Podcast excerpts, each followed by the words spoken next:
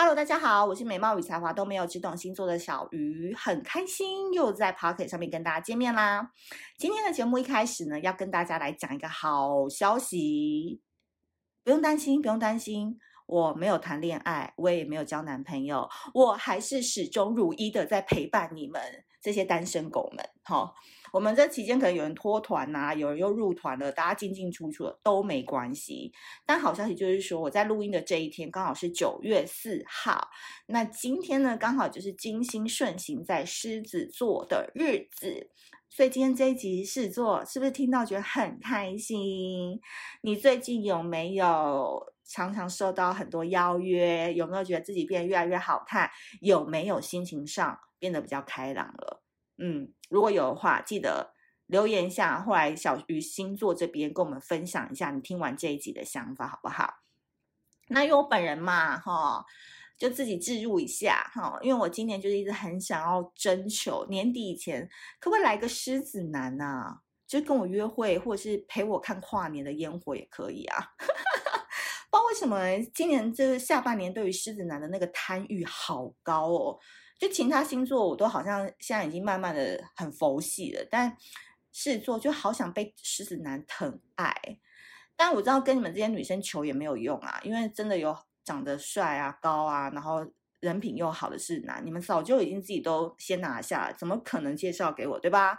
所以无所谓，你只要帮我转发，好不好？这一则 podcast 给你的朋友们听，让他们去帮我寻觅小鱼蚂蚁部队，哈，帮我出去找。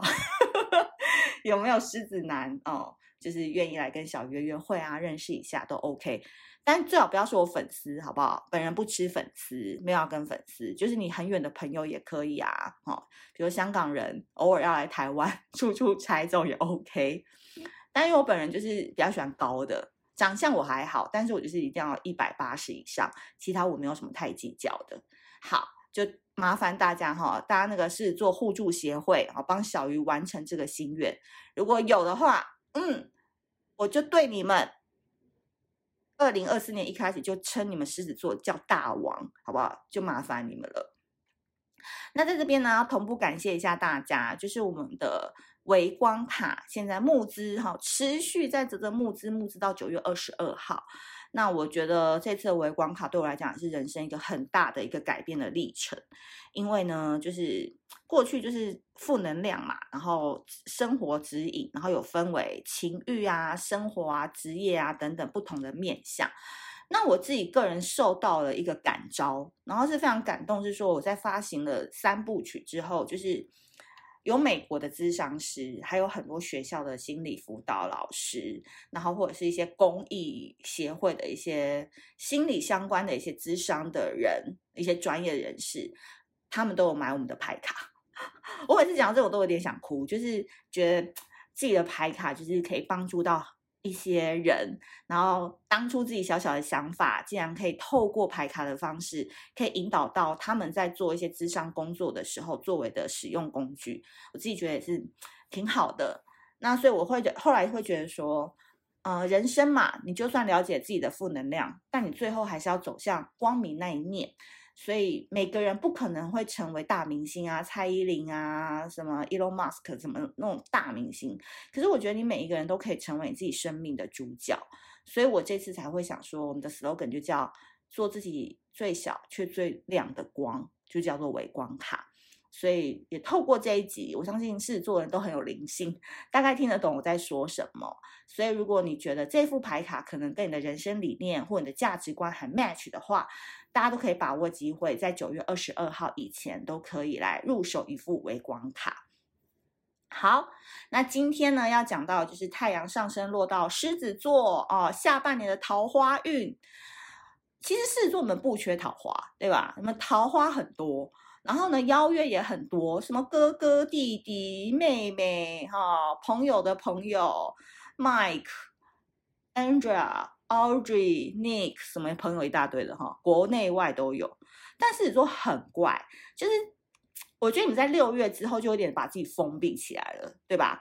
有可能也是因为金星逆行啊，然后你们可能这段期间都忙于工作，然后生活就是忽然变得很忙碌，所以让你们没有办法就是很专心一致的去谈个恋爱，去 dating。有可能 dating 就是会遇到一些奇怪的对象啊，或者是 草率的结束这样子。但下半年开始，你真的就是 C 位人物喽，你可以感受到不同于过往的开心。可能你这个夏天你认识了很多新朋友，可是那都在孵化期，你可能都还没有办法看到开花结果的一个样貌。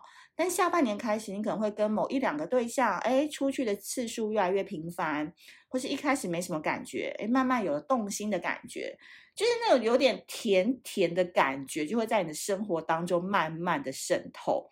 它不是全糖的满，它就是微甜微甜，偶尔酸酸，这种感觉，懂吗？梅子绿茶的概念啊，对，所以你要好好把握哈，九月的时候黄金时期，那你中间休息一下，十月 take a break，你十一月开始又一波新的桃花降临，所以我必须说，下半年的桃花真的比较优啦，level 比较高，所以你现在身边有几个在酝酿的对象的话，自己稍微做一下那个 SWOT 分析，好不好？大家都知道 SWOT 分析吧？不知道的话去 Google 一下，就 SWOT SWOT 分析哦，看哪一个人啊优势比较多啊，哈、哦，你就往那一个方向去靠，你也不会那么累。那有伴的人呢，你感情也很甜蜜哦，因为你的好心情也会影响另外一半。因为有时候狮子座不是说他很凶或者怎样，他就是脸臭，可是他其实内心是小猫咪，你懂吗？我想到一个很好笑的例子，我可以跟大家分享一下。我不是有一个天秤座弄成嘛，然后他小时候就是有去跟一个狮子男 dating，那大家都知道我很喜欢狮子男，会很大的部分是来自于我哥哦，我哥就是那种南部哈、那个会靠很南部，然后又会划龙舟，然后又没朋友哦，唯一朋友就是我嫂嫂，然后他去划龙舟之前还会先去帮小孩排宝可梦那种居家好男人。他就是划龙舟、上班、赚钱、买房子，然后念念他喜欢的台湾文学。然后我哥长得又蛮高蛮帅的，但是他就是老狮子啦，你懂吗？年轻的狮子就是爱玩爱耍帅，可是老狮子就是真的都宅在家里面不动如山，然后最好小孩都不要来烦他。所以我常常都笑说，我我哥他们一家是一家三口，就我嫂嫂跟他两个孩子，然后我哥是自己孤独就是在书房会看书的那一种，对。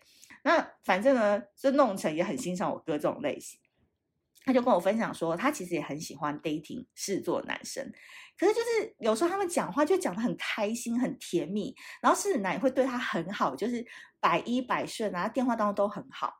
可是呢，就是到在弄成去南部找他的时候，他就会发现说，真实相处的时候，他会觉得那个狮子座很凶，比如说就是开车的时候，狮子座可能不讲话。或是他要下车，就是要回旅馆的时候，他可能看是坐车上有一个垃圾，哎，不太不太干净，他要拿回去饭店丢。他要拿的时候，狮子男可能就会说不要拿，你懂吗？就口气是冷淡。然后那种天秤座的女生又很喜欢那边冲热场子，有没有？就很怕尴尬，说啊好啊好啊什么的那种，就一直在那边冲热场子。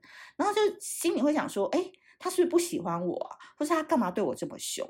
但回到台北以后，他们又南北距离又开始聊天的时候又好了，你懂我的意思吗？就其实这个是男从头到尾他都是好的，只是见面的时候他就是脸臭，可是他有时候口气就是断句断的很很很句点。他没有像什么天蝎座，还会说宝宝乖乖哈，天秤男会边讨碎你，没有事做就是好，不要不要丢，干嘛？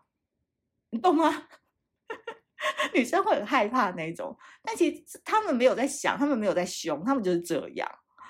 哎，所以我要讲什么？我我要讲的就是说，狮子座就是不是说他们很难接近，是他们可能有时候长相或口气的问题，然后他们就眼睛很大，或是他们轮廓就很深邃，嗯，就会觉得有点距离感嘛。那我今天只是这边要提醒给狮子座朋友们，你们下半年稍微放松一下你的表情，好不好？眼睛稍微迷蒙一点哦，那个。隐形眼镜就戴那个度数比较少一点，是四百度就戴两百五十度，眼神会看起来比较迷蒙，哦，这样子你的桃花会比较好，人家比较敢愿意接近你。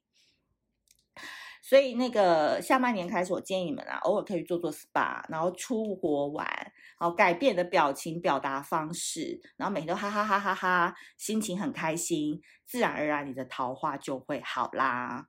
怎么办？我觉得我狮子座这一集讲得很好，还用了一个实例来给大家做推荐。